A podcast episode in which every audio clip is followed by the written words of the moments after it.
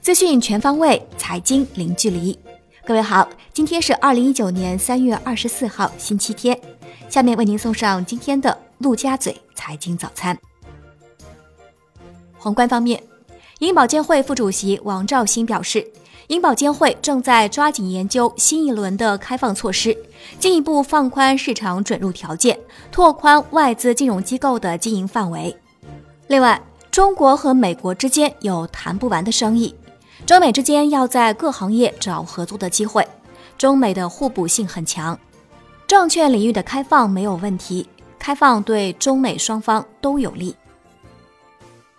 中财办副主任韩文秀表示，要认真实施外商投资法，不开空头支票，加快制定配套措施，这将成为中国法治化营商环境的一个里程碑。农业农村部副部长韩俊表示。从现在到二零二零年，是我们实施乡村振兴战略的起步期，要做好脱贫攻坚和乡村振兴战略的衔接。从二零二零年之后，现有的投入到脱贫攻坚的巨量资金，应该继续投入到乡村振兴当中。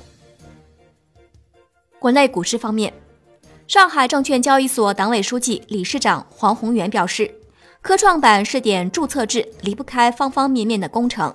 任务艰巨，同时也需要社会各方积极参与，有适当包容。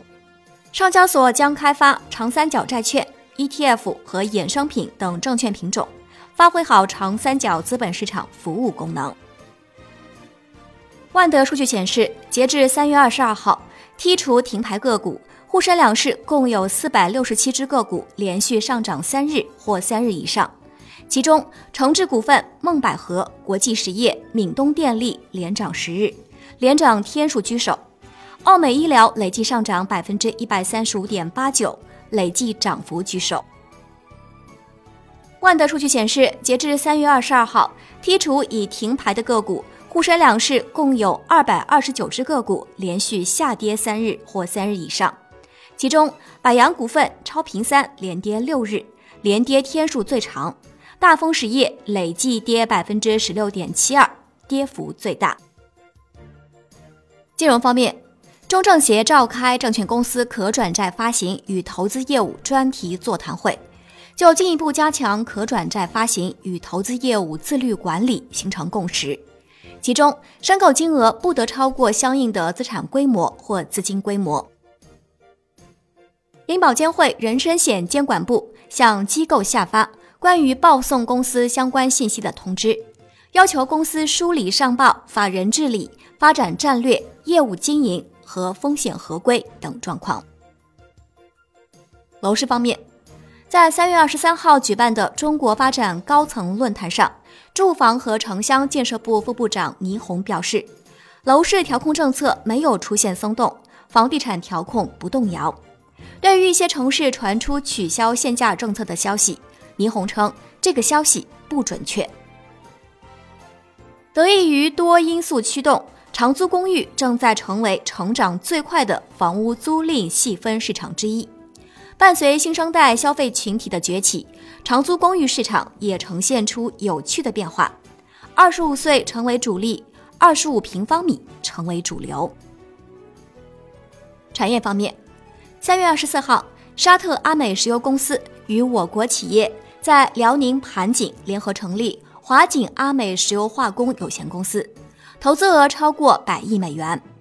合资三方中国北方工业集团、沙特阿美石油公司和盘锦新城集团公司分别持股百分之三十六、百分之三十五和百分之二十九，将共同打造集约化、高端化、差异化的世界级石化产业基地。宝马董事长称。中国的汽车行业已经发生了翻天覆地的变化，中国正引领着汽车电动化的发展。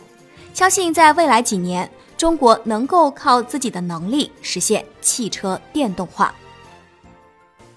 市场有爆料称，优酷正在裁员。对此，阿里大文娱表示，此前已做过公开辟谣，不存在裁员。未来一年，公司计划在影视内容合作。互联网产品策划和技术研发等方向开放招聘超过一千八百名新员工。债券方面，距离中国债券正式纳入首个国际主流指数还有不足十天的时间，外资已在加速配置中国债券市场。一月三十一号。彭博正式确认，人民币计价的中国国债和政策性银行债券将从二零一九年四月起被纳入彭博巴克莱全球综合指数。自该消息发布以来，从交易量数据看，外资已开始跑步入场。以上就是今天陆家嘴财经早餐的全部内容，感谢您的收听，我是沈丽，明天同一时间我们再见。